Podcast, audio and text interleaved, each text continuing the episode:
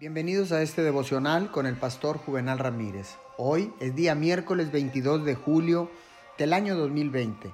La palabra de Dios dice en el libro de los Colosenses, capítulo 4, verso 12. Se mantengan firmes cumpliendo en todo la voluntad de Dios. Los predicadores representan el liderazgo de Dios en la tierra. Son principalmente responsables del estado de la iglesia.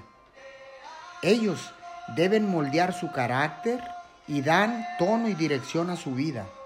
Mucho depende de estos líderes. Ellos moldean los tiempos y las instituciones. La iglesia es divina, el tesoro que alberga es celestial, pero lleva la huella de lo humano. El tesoro está en vasijas de barro. La iglesia de Dios forma o está formada por el liderazgo.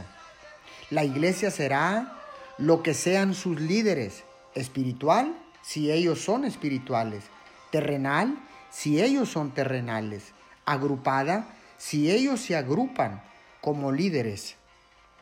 Oremos. Papito Dios, oro por los líderes en mi iglesia hoy y la importante tarea que ellos desempeñan en la tierra. Bendícelos, Señor, pero guíales también a que nos guíen a ser más como tú. En el nombre de Jesús. Amén y amén.